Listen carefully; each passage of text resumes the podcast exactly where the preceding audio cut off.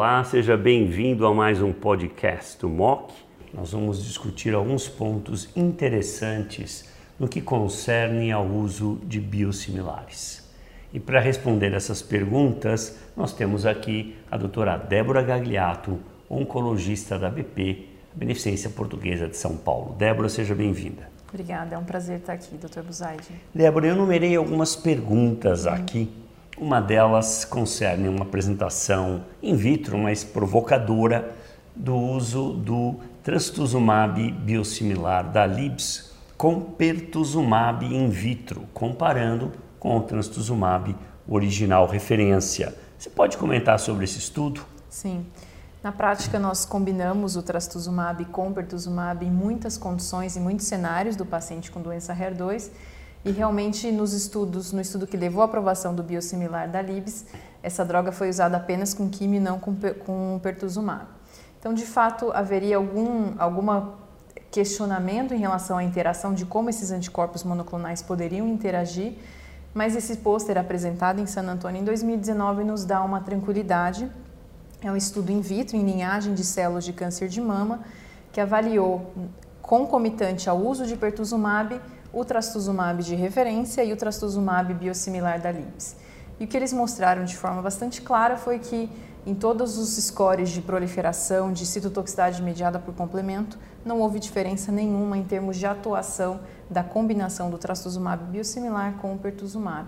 Então, de fato, não houve diferença alguma. Você ficaria então confortável se precisasse usar o trastuzumab da LIBS em combinação com pertuzumab no mundo real. Sim, de fato eu não vejo nenhuma preocupação, nenhum motivo pelo qual nós poderíamos achar que tivesse uma interação diferente do biosimilar da Libs com o pertuzumab. E aí você não está sozinho. Hope Hugo deu uma entrevista em San Antonio dizendo que ela também não teria nenhum desconforto nesse sentido. É sempre bom ter um Sim. backup de alguém com currículo de 300 Sim. folhas, ajuda um pouco.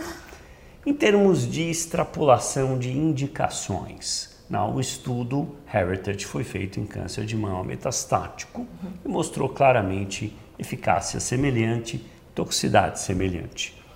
E outras indicações, por exemplo, câncer gástrico, você teria desconforto em estender? Acho que de forma clara esse conceito ele é bem sedimentado de que não há realmente a extrapolação ela é sim assumida nessas drogas é, Para que um biosimilar seja de fato considerado biosimilar, lembrando, ele passou por muitas etapas de processos pré-clínicos, farmacocinética, farmacodinâmica, e mostrou em um estudo de indicação sensível, que foi o Heritage, que a droga é biosimilar ao biológico de referência. Então, esse conceito de extrapolação ele é bem aceito, não tenho nenhum receio em relação a isso.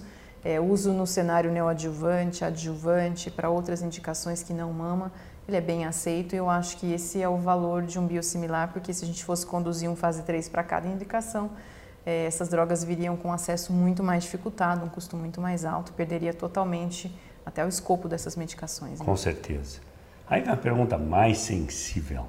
Imagine que você está com um paciente que está recebendo trastuzumab original, Herceptina da Roche. E por alguma razão o convênio muda, e disse que agora você teria que usar o trastuzumab biosimilar, por exemplo, da Lips ou alguma outra opção que está crescente no mercado agora. Uhum.